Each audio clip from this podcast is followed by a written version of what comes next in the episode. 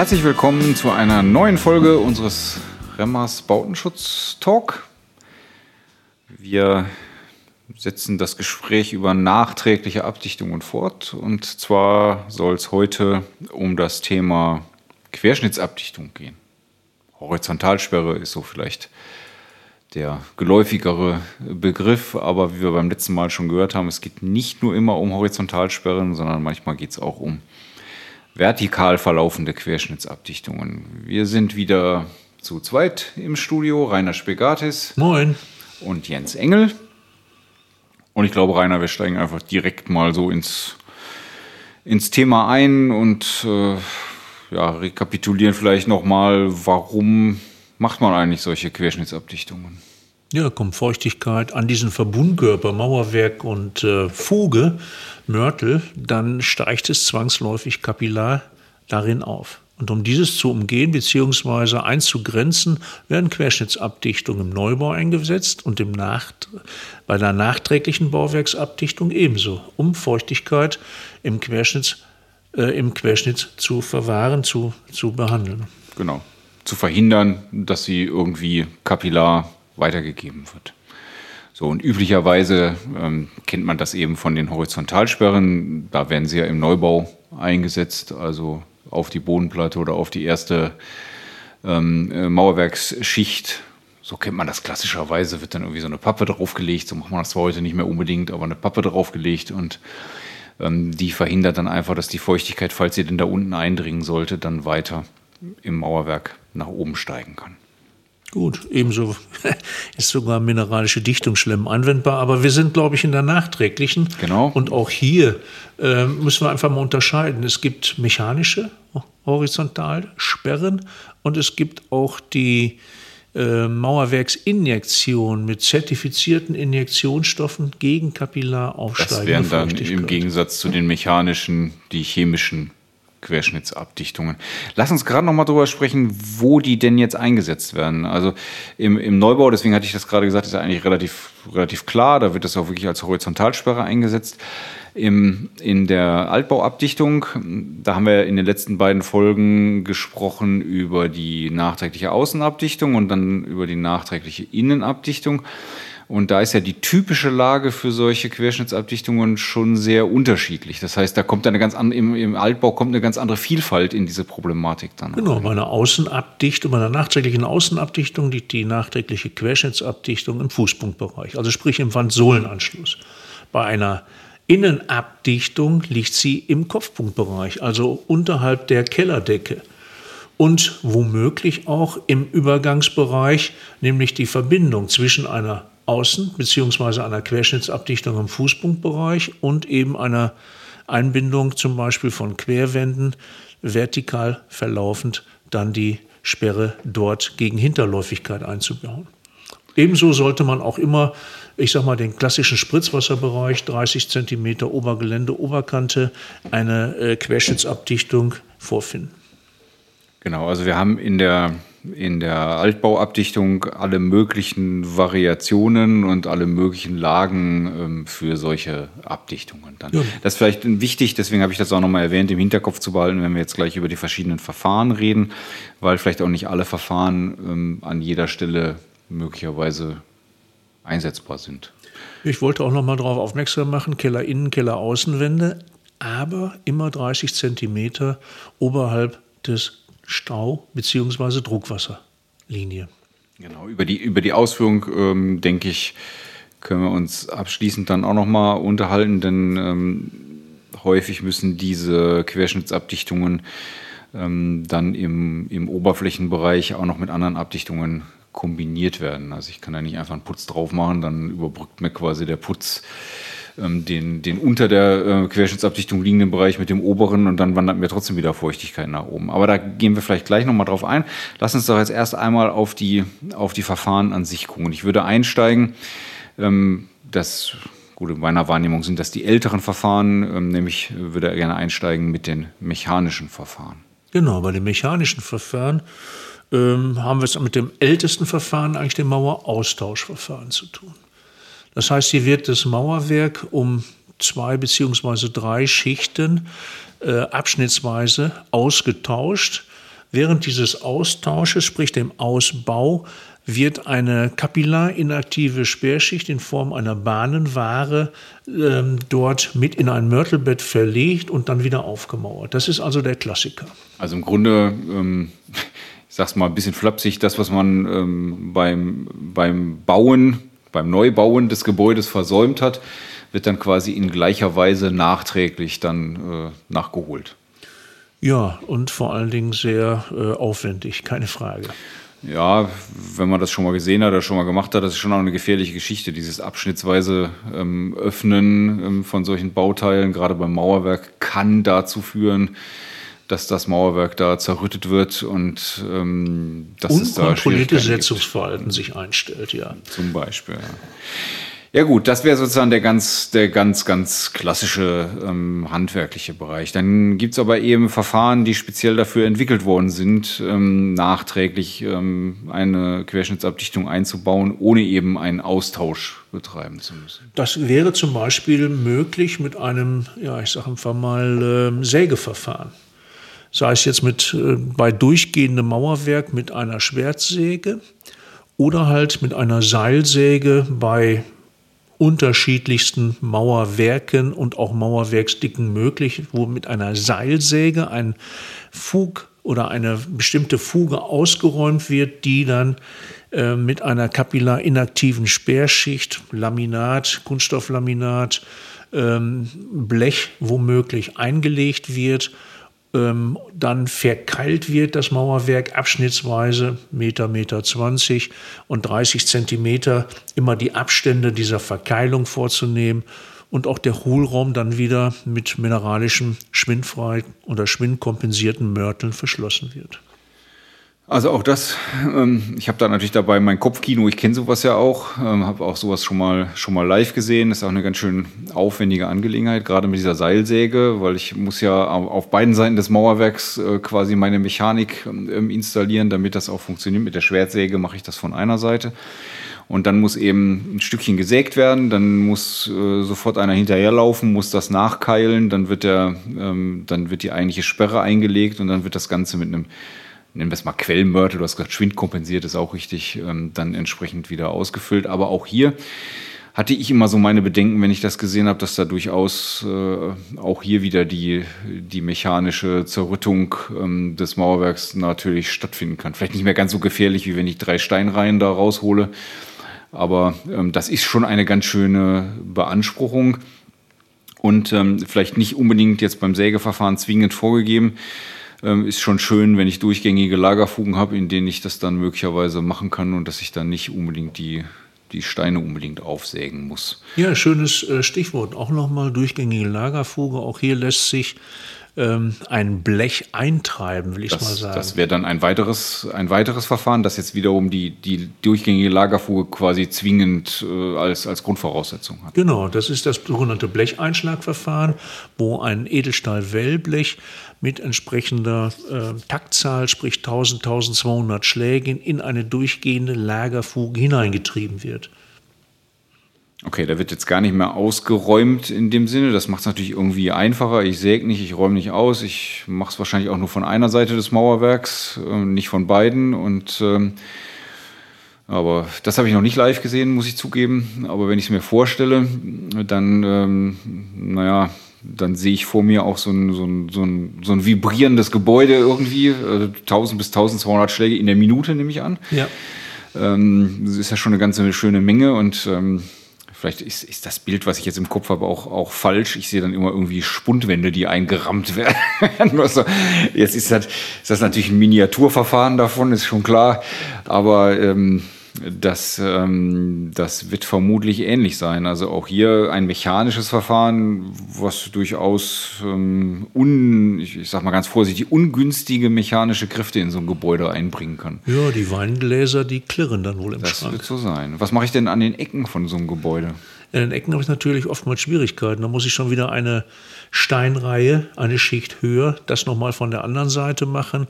Oder, und ich glaube, das ist auch sehr üblich unter den äh, Mechanikern, so möchte ich mal diese mechanischen Injektions- äh, beziehungsweise die mechanischen Horizontalsperren nennen, haben die auch alle ähm, Injektionsstoffe. Ne, um, dann, um, dann, in den Ecken da in den so Eckbereichen, kritischen Bereichen, das, äh, Übergangsdetails, genau auch hier nochmal mit Injektionsstoffen zu arbeiten. Genau, das Problem ist einfach, wenn ich, wenn ich ein Wellblech habe oder ein Tra Trapezblech und ähm, im Eckbereich ähm, überlappt das dann 90 Grad, dann wird das schwierig. Das kriege ich ja so nicht dicht, das kriege ich schon gar nicht in die gleiche Fuge dann, dann rein. Um dann eben den Übergangsbereich zu machen, müsste ich dann eine, eine Fuge höher gehen. Und dann hätte ich trotzdem so einen Zwischenbereich, den ich irgendwie schützen muss. Und das wird dann möglicherweise mechanisch oder durch, ja, äh, äh Entschuldigung, nicht mechanisch, sondern chemisch ähm, durch Injektionen dann gemacht.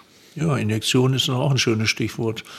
Ähm, die Injektionen sind seit 1986 schon geregelt mit dem zweiten WTA-Merkblatt. Da hat man über anwendungstechnische Richtlinien, was geht, ja, gerade bei der Mauerwerksinjektion mit chemischen Horizontalsperren gesprochen. Und da gibt es ja auch unterschiedliche Verfahren. Ja, das ist dann, das ist jetzt vielleicht wieder ein bisschen mehr mein Metier. Da ist ja Remmers, kann man ruhig auch mal sagen, an dieser Stelle tatsächlich äh, Vorreiter gewesen. Wir haben ja schon seit Jahrzehnten das sogenannte Kisol-Verfahren im Hause. Ähm, und damit sind quasi mal die chemischen Horizontalsperren erfunden worden. Ich will das mal so ganz grob umreißen. Das gilt jetzt nicht nur für dieses spezielle Remmas-Material, sondern, ähm, sagen wir mal, durchgängig für flüssige Injektionsstoffe. Dass man, ähm, dass man eben so vorgeht, dass man in der Ebene, in der man die, die Abdichtung, ähm, die Querschnittsabdichtung anordnen möchte, in der Ebene macht man Löcher bohrt man Löcher ins Mauerwerk, nicht durchgängig, sondern immer so ungefähr 5 cm, 10 cm bis vor, vor Ende des Mauerwerks. Wenn man ganz dicke Mauerwerke hat, dann macht man es von beiden Seiten. So ab 60 cm, glaube ich, sagt das WTA-Merkblatt, muss man auf jeden Fall zweiseitig bohren. Ansonsten kann man das auch einseitig machen. Ist auch sicherlich vom, vom Equipment, was man da hat und was, was überhaupt möglich ist, dann, äh, dann irgendwo abhängig. Also es werden, werden Löcher, es werden Bohrlochketten, so nennen wir das, ähm, gebohrt, also ein Loch neben das andere vom, vom jeweiligen ähm, Injektionsstoff hängt dann ab, ähm, in welchen Abständen und bei welchem Durchmesser ich das mache. Und auch von der, von der Art, wie das dann hinterher eingebracht wird. So, und klassischerweise sind das immer äh, flüssige Materialien gewesen, die da eingebaut äh, worden sind. Und die, die Grundproblematik besteht dann in dem Falle darin, dass ich für ein flüssig einzubauendes Material, wenn ich es denn erstmal unter, unter ähm, einfach reinfließen lassen möchte oder ähm, möchte, dass es kapillar vom Mauerwerk aufgenommen wird, dass ich einen gewissen freien, kapillaraktiven Porenraum im Mauerwerk brauche. Das heißt, eine Grundvoraussetzung für diese Verfahren ist es eigentlich immer gewesen, dass man genau weiß, wie feucht ist das Mauerwerk denn, beziehungsweise dass man den sogenannten Durchfeuchtungsgrad kennt. Das heißt das Verhältnis von wassergefüllten zu luftgefüllten Poren. Ja, in einen nassen Schwamm lässt sich ja auch nichts mehr aufnehmen. Ne? Ja, genau. Also ich brauche einfach, wenn es denn nur per Kapillarität aufgenommen werden soll, brauche ich freien Porenraum und das muss ich sicherstellen, indem ich vorher im Rahmen der Bauzustandsanalyse da ziemlich genaue Untersuchungen mache.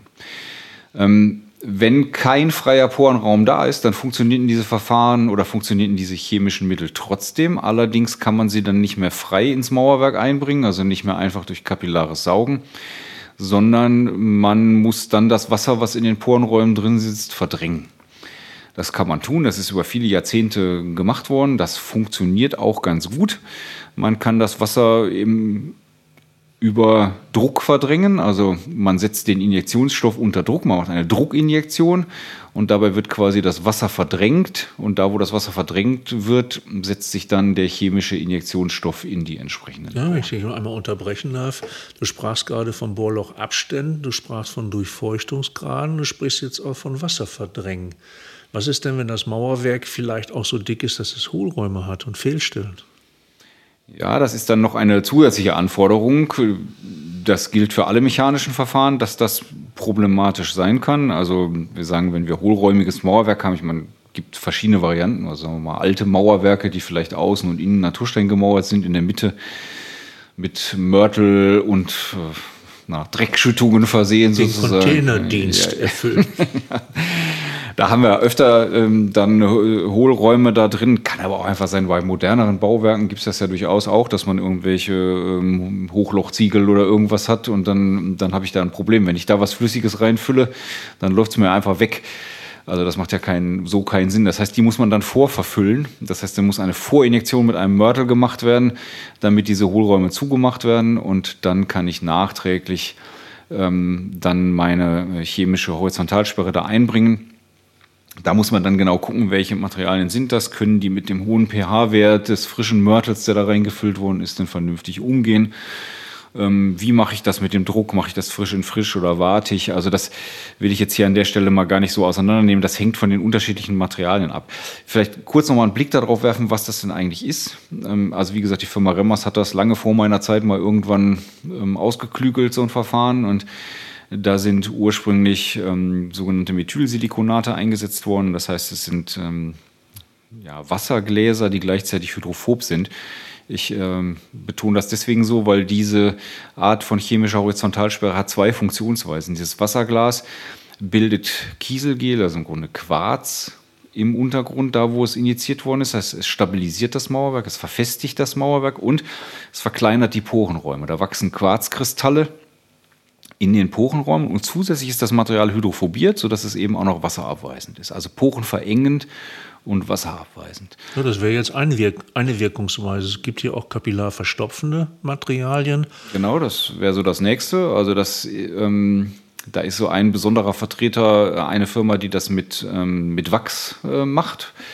Das wäre so eine Methode, da wird das Mauerwerk vorher vorgeheizt und dann wird ein heißes Wachs äh, da hineingefüllt. Es gibt aber auch die Möglichkeit, das mit Harzen zu machen, die unter Druck injiziert werden und die auch die Porenräume einfach, wie du sagst, verstopfen. Und die dritte Variante wäre dann nur zu hydrophobieren, also die Porenräume alle wasserabweisend auszurüsten, sodass die Kapillarwirkung dauerhaft unterbunden wird. Ja, ich kann mich sehr gut erinnern, dass dann hier Konzentrate für genommen wurden, die 1 zu 10 Raumteile mit Wasser verdünnt wurden und auch dann in ein sehr durchfeuchtete Mauerwerk zum Zeitpunkt der Injektion dort äh, initiiert, sprich verpresst wurden. Ja, das waren dann in der Regel die, die sogenannten SMKs, Silikon-Mikro-Emulsionen, ähm, die da verwendet worden sind und ähm, die wurden in der Regel als Konzentrat geliefert, weil sie so große innere Oberflächen haben, dass wenn man die mit Wasser mischt, also man braucht die nicht so hoch konzentriert im Mauerwerk, aber man kann sie eigentlich nicht gut bereits mit Wasser gemischt ähm, als Produkt herstellen und dann anliefern, weil die dann anfangen zu reagieren. Deswegen sind das Konzentrate, die dann erst vor Ort mit Wasser, wie du gerade beschrieben hast, dann abgemischt wurden. Ja, und dann gibt es ja auch noch, ich sage einfach mal, du hast gerade die Bohrung angesprochen, bei flüssigen äh, Injektionsstoffen ist es im Regelfall immer leicht geneigt, beziehungsweise auch unter 45 Grad gebohrt. Ähm, es gibt aber auch diese chemischen, hydrophobierenden Wirkstoffe, gibt es auch angedickt. Ja, das wäre jetzt der nächste Punkt gewesen. In der Einleitung hatte ich ja schon gesagt, es gibt da durchaus neuere Entwicklungen auf die wir hier ähm, eingehen wollen. Also die klassischen Injektionsstoffe sind im Grunde alle flüssig gewesen. Und wie du schon richtig sagst, einfach damit sie nicht so leicht wieder rauslaufen, bohrt man da unter einem Winkel ins Mauerwerk. Das heißt natürlich, ich habe einen, einen gemessen an der Dicke des Mauerwerks einen relativ langen äh, Bohrweg und ich bohre auch nicht habe ich auch nicht in jedem Mauerwerk, aber in manchen ja schon. Ich bohre auch nicht einfach in eine Lagerfuge hinein, wo es relativ leicht geht, sondern wenn ich schräg bohre, dann muss ich immer allen Krempel, der da verbaut worden ist, irgendwie durchbohren. Hat sicher auch gewisse Vorteile, weil ich mehrere Schichten ähm, möglicherweise erreiche und da gibt es Schichten, die sind fließfähiger. So ein Mörtel ist wahrscheinlich leichter zugänglich als, ein, als der Stein und dann erwische ich die eben auch sicher. Und es hat aber in den äh, vergangenen Jahren oder vor vor gut 20 Jahren ungefähr hat das angefangen, eine weitere Entwicklung gegeben, dass man sich überlegt hat, ähm, äh, man könnte ja auch Materialien, du hast jetzt gerade gesagt, andicken. Also in der, in der in der Endkonsistenz hat man das Gefühl, die sind angedickt. In Wirklichkeit sind sie nicht angedickt. Also andicken würde man durch, durch Stellmittel oder so, sondern es sind Emulsionen, die so ähm, hoch ähm, mechanisch ähm, hergestellt werden durch, durch, ähm, durch mechanische Scherkräfte, dass sie in Cremeform geraten. Also das ist nichts anderes als diese ähm, Emulsionen, die man auch flüssig einsetzt, nur dass sie bei der Herstellung mit so hohen Scherkräften belastet werden, dass sie anfangen wie so eine Nivea-Creme, sag ich Also mal. wird gar kein Soßenbinder verwandt. Nee, es wird kein Soßenbinder verwandt. Es wird auch nicht irgend so ein Puder reingegeben, um das anzudicken. Kann man ja auch machen. Macht man ja zum Beispiel mit Harzen oder so ähnlich. Aber das passiert da gar nicht, sondern das ist ein rein mechanischer Prozess. Und wenn man glaube, da genug Energie reinpumpt ins System bei der Herstellung, dann wird es am Ende eine Creme. Ich glaube, die Entwicklung ist ein bisschen zurückzuführen auf äh, Fragen aus dem internationalen Warengeschäft. Nämlich, dass dort schmalere Wände oftmals auch vorlagen und man gar nicht unter diesem Neigungswinkel einbauen konnte. Ne? Ja, sicherlich auch das. Also, dass man ähm, in Ländern, in denen Ziegelmauerwerke weit verbreitet sind, sowas machen wollte und ähm, dass man dann gesagt hat, na, das ist ja gerade bei den ähm, beim Verblendmauerwerk einfach. Da habe ich ja nur ein Schali, also einreihiges Mauerwerk, nur ein Stein dick. Da fange ich ja nie an, schräg zu bohren, sondern da bohre ich gerade in die Lagerfuge und dann habe ich natürlich, da bin ich auch ganz schnell hinten durchgeschlagen. Dann habe ich ein Problem, dass mir da irgendwo hinläuft, wo ich das gar nicht haben möchte.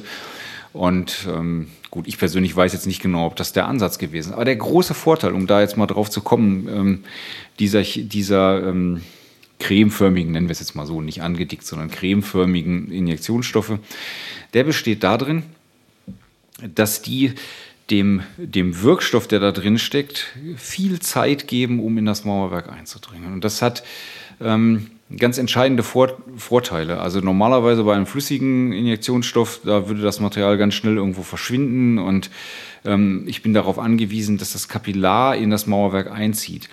Jetzt habe ich einen Stoff, den bringe ich in ein Bohrloch ein und da bleibt er einfach stehen. Und der gibt über einen langen Zeitraum den Wirkstoff frei. Das heißt, es geht nicht darum, dass dieser cremeförmige Stoff in die Kapillarporen des Mauerwerks einzieht, sondern er gibt den Wirkstoff frei. Das ist ein Unterschied. Das bedeutet nämlich in, in der Konsequenz, ähm, dass ich das in Mauerwerken tun kann, ohne Druck, dafür aber mit Zeit eben, ähm, wo wir eigentlich gar keine freien Porenräume mehr haben. Das heißt, ich benötige keinen freiwilligen Kapillarsog des Mauerwerks mehr. Ähm, um es jetzt mal auf die Wirkmechanismen zurückzuführen, heißt das, ähm, die Wirkstoffe in diesen Cremes haben die Möglichkeit, in der Feuchtigkeit im Mauerwerk sich zu verteilen und fangen dann dort an auch zu reagieren. Das heißt, es ist nicht mehr erforderlich, dass ich vorher mir Gedanken darüber mache, was für einen Feuchtegehalt, was für einen Durchfeuchtungsgrad habe ich im Mauerwerk. Das ist mal ganz flapsig, scheißegal wie nass das Zeug ist, bohr da ein Loch rein, bohr das Loch ruhig horizontal einfach in die Lagerfuge, wo es am leichtesten geht. Es läuft ja nicht raus. Und dann bringst du das Material dort rein. Du brauchst es auch nicht mit Druck machen. Du brauchst keine äh, Druckpumpe, keine Druckgalerie. Das wird ja oft dann auch nicht einzeln Bohrloch für Bohrloch gemacht, sondern man sollte ja immer über längere Zeiträume das machen. Also da wurden dann so ganze Galerien aufgebaut teilweise, die über einen langen Zeitraum den Druck auch halten. Brauche ich alles nicht sondern ich bringe diese Injektionsstoffe einfach in das horizontale Bohrloch, mache das sofort nach dem Injizieren schon vorne wieder zu und lasse das in aller Ruhe da drin stehen und das wird sich schon verteilen und das wirkt dann schon und das funktioniert ganz hervorragend. Im Zuge des Auftrocknungsprozesses, so verstehe ich das jetzt. Ja, das, der Wirkstoff, also der Wirkstoff hat sogar noch mehrere Möglichkeiten. Der Wirkstoff verteilt sich, verteilt sich auf der einen Seite in dem Porenwasser. Also das ist ja nass, ich meine, deswegen mache ich ja die Injektion. Wenn es aber nicht ganz nass ist, sondern auch noch ähm, luftgefüllter Porenraum da ist, auch kein Problem. Weil die Wirkstoffe, die da heute eingesetzt werden, das sind sogenannte Silane, das sind ähm, ähm, wirklich monomolekulare Wirkstoffe, also ganz, ganz kleine Dinger und die verdunsten ganz, ganz leicht. Und die können dann ähm, sozusagen über die Gasphase sich im Mauerwerk verteilen, in den Luftporen. Da gibt es ein ganz hübsches Experiment, was ich immer in Vorträgen erzähle, beziehungsweise auch in Bildern zeige, wenn man so ein Tröpfchen von so einer Creme in ein, in ein Glas tut und deckt das Glas zu mit einem Ziegelstein und wartet zwei Wochen, ähm, dann ist der Ziegelstein hydrophob. Ja, und der hat dieses Material nur gesehen, hat es nicht berührt. Stimmt natürlich nicht, also so sieht man es, aber ähm, der, der Wirkstoff aus der Creme äh, verdampft, verdunstet sozusagen und lagert sich dann im Stein wieder ab und das funktioniert eben auch im Mauerwerk. Das heißt, wir haben zwei Wirkmechanismen, Verteilung im Wasserfilm in den Poren und Verteilung über die Luft in den noch luftgefüllten Poren. Und damit sind wir komplett auf der sicheren Seite und so, ein, so eine ähm, chemische Horizontalsperre funktioniert immer. Allerdings muss man dazu sagen, es braucht eine gewisse Zeit, bis sich dann wirklich diese Hydrophobie dann, äh, dann aufbaut. Das wird auch bei den ähm, Prüfungen in, äh, entsprechend gemäß WTA-Merkblatt dann auch abgeprüft. Wie lange dauert es denn, ähm, bis der kapillare Feuchtetransport mal mindestens um 50 Prozent unterbunden ist? Ja, ist auch ein schönes Stichwort. Danke dafür. Also 86, sagte ich, heißt das WTA-Merkblatt, anwendungstechnische Richtlinie für die Mauerwerksinjektion gegen kapillare Feuchte entstanden. In den 90ern, 1994 erstmalig, wurden dann auch nochmal die Verfahren, Verfahrenstechniken und auch gewisse Grundlagen dargelegt und danach auch mit dem Ziel, äh, Injektionsstoffe zu zertifizieren. Das war auch sehr wichtig und man kennt auch hier diese eingetragene Warnzeichen, dass die Ellipse mit den drei Buchstaben WTA für geprüfte Systeme und als Hersteller hat man sich dann auch, was seine Hinweise zur Verarbeitung angeht, eben analog dieser Prüfung zu bewegen und das auch im technischen Datenblatt darzustellen. So ist dem Planer, aber auch dem Ausführenden, ich sage einfach mal, dann ein Wirkstoff nachgewiesen bei einem Durchfeuchtungsgrad und hier sprechen wir so von 5 95 Prozent, also ähm, Dauernassbereich, ähm, die Wirkung nachgewiesen. Genau, 95 Prozent, das wäre auch nochmal wichtig. Da werde ich auch mal wieder gefragt, wieso ist das denn nicht 100 Prozent? Ich habe ja gerade gesagt, diese Cremes funktionieren ja immer. Ähm, aber 100 Prozent haben wir halt in Realität einfach nicht. Ja, wir haben in einem, in einem Baustoff ähm, immer Poren mit unterschiedlichen Durchmessern und da gibt es die kapillaraktiven Poren und dann gibt es welche, die sind zu groß, oder ist der Durchmesser zu groß, um noch kapillaraktiv zu sein, oder es gibt welche, da ist der Durchmesser zu klein, um kapillaraktiv zu sein. Und die füllen sich dann freiwillig eben nicht mit Wasser. Und ähm, deswegen haben wir da nie wirklich 100 Prozent, deswegen ist 95 Prozent ein guter, ein guter Näherungswert. Und vielleicht noch mal kurz zu der Prüfung. Also die Prüfung ist für mich eine der, der tatsächlich verlässlichsten Prüfungen, die man so machen kann, weil ich glaube, die sind ursprünglich mal auch so konzipiert worden, die Prüfkörper, dass man da tatsächlich auch Druckinjektionen dran machen könnte. Und das kann ich ja nicht, indem ich hier irgendwie zwei Steinchen mal mit ein bisschen äh, Mörtel zusammenklebe, dann fliegt mir alles um die Ohren. Das heißt, da werden richtige große Mauerwerkswände aufgebaut, an denen das geprüft wird. Die werden richtig klatschnass gemacht. Dann wird in dem klatschnassen Mauerwerksprüfkörper wird dann die Horizontalsperre eingebaut. Und dann wird er mit den Füßen ins Wasser gesetzt und man guckt sich dann an, wie lange das dauert, bis der oberhalb dieser Horizontalsperre dann, dann wie eben gesagt, bis auf diese 50 Prozent dann dann runtergetrocknet ist. Und ich finde, das ist ein ganz, ganz valides Verfahren, ähm, wo man auch tatsächlich ähm, sagen kann, das ähm, bildet das tatsächlich dann ab, wie es auch in der, in der Wirklichkeit ist. Und man kann sich darauf verlassen, dass äh, solche zertifizierten Injektionsstoffe dann auch tatsächlich funktionieren. Ja, gerade so am Verbundkörper zwischen Mauerwerk und auch Mörtel. Darüber hinaus möchte ich vielleicht auch noch mal ergänzend so von der Regelwerkseite sagen, also mechanische Horizontalsperren werden geregelt im WTA-Merkblatt 4.7 und äh, das 4-10-Merkblatt heißt heute Mauerwerksinjektion mit zertifizierten Injektionsstoffen gegen, Kapillar, gegen kapillare Feuchtigkeit. Beide Merkblätter befinden sich zurzeit in der Überarbeitung und äh, werden voraussichtlich im kommenden Jahr, im Frühjahr, dann auch als Gelbdruck erscheinen. Gut, damit wäre das so ähm, Richtung ähm, Horizontal- oder Querschnittsabdichtung ähm, schon mal ganz, ganz umfassend behandelt. Was mir jetzt noch wichtig wäre, eingangs hatte ich auch schon erwähnt, wären noch die begleitenden Maßnahmen vielleicht ähm, zu erwähnen. Also ähm, erstmal möchte ich sagen, allen diesen nachträglichen Querschnittsabdichtungen ist ja ähm, gemein, äh, dass man sagt, das Versprechen was abgegeben wird, sowohl vom Hersteller als auch von demjenigen, der es ausführt, ist ja nicht, dass nach einer Querschnittsabdichtung alles schön trocken ist, sondern alle diese Abdichtungen verhindern, dass Feuchtigkeit weiter in das Bauwerk hineinwandern kann. Aber es ist nicht automatisch alles trocken, sondern das dauert Jahre. Wir sagen ja immer beim Neubau, es dauert drei Jahre, bis die Neubaufeuchtigkeit raus ist. Und das gilt beim Altbau mal mindestens genauso. Das heißt, man kann nicht erwarten, dass sofort alles trocken ist. Das heißt, es findet nach dem Einbau der Querschnittsabdichtung ein langsamer Austrocknungsprozess statt. Und im Rahmen dieses Austrocknungsprozesses, das hatten wir auch schon bei ähm, den beiden vorhergehenden Folgen angesprochen, wandern ja nochmal möglicherweise Salze an die Oberfläche und ähnliches. Das heißt, in der Regel muss so eine Querschnittsabdichtung mit begleitenden Oberflächenmaßnahmen verbunden werden, also mal mindestens ähm, Sanierputze irgendwo ähm, einzusetzen, damit die Salze nicht durchschlagen und an die Oberfläche wandern.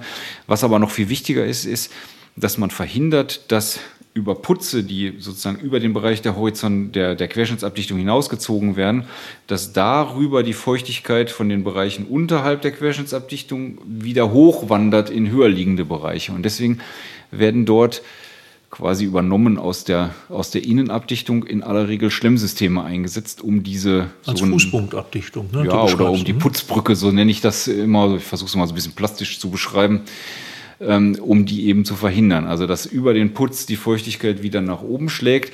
Deswegen legt man da unten drunter dann, dann eine Schlemme. Also beispielhaft, ich habe äh, draußen abgedichtet mit einer mit einer ähm, nachträglichen äußeren erdberührten Bauwerksabdichtung.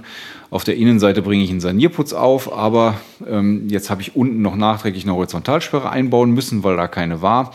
Und da würde man dann innenseitig eben auf so einem Streifen überlappend mindestens 30 Zentimeter trotzdem nochmal wieder ein Schlemmsystem analog der Innenabdichtung einbauen. Ja, man würde auch obendrein, wenn man jetzt mal zurückkommt auf die Ursprünglichkeit, sprich mit einer flüssigen Horizontalsperre oder Querschnittsabdichtung arbeiten, auch ich sag mal, unkontrollierten Abfluss ne, vorbeugen. Das wäre dann verdämmt quasi.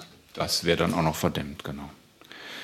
Ja, also so äh, kombinieren sich die Dinge. Am besten kann man sich das wieder angucken, wenn man dann eine Skizze vor Augen hat. Dann sieht man, wie die ganzen Schichten da liegen müssen. Da bin ich wieder bei meiner, bei meiner Mehrdimensionalität, äh, so will ich das mal nennen, die tatsächlich da eine, eine, wesentliche, eine wesentliche Rolle spielt. Es gibt natürlich jetzt auch noch Aspekte zu unterschiedlichen Verarbeitungsverfahren, also wie gesagt Druckinjektionen oder ohne Druck. Ähm, auch dazu denke ich, ähm, schreiben wir besser ein paar Dinge auf, beziehungsweise machen ein paar äh, Skizzen, so dass man sich das dann leichter vorstellen kann. Ich würde sagen, an der Stelle machen wir mit dieser Runde Schluss oder gibt es noch irgendwas Wichtiges, was wir vergessen haben? Ich glaube, wir haben äh, genug zum Anregen mitgeteilt. Genau, dann bleibt noch der obligatorische Hinweis unter podcast.remmers.de kann man sich die gerade erwähnten Skizzen und Stichpunkte zu diesem Podcast ähm, abrufen. Also einfach gerne eine E-Mail schicken. Ähm, gerne auch Vorschläge für weitere Podcast-Folgen oder Kritik, Anregungen, Wünsche oder auch mal ein Lob, ist auch nicht ganz falsch. darf man da loswerden? Ja, dann sagen wir an dieser Stelle wieder einmal Danke fürs Zuhören und wir freuen uns aufs nächste Mal. Tschüss. Tschüss, tschüss.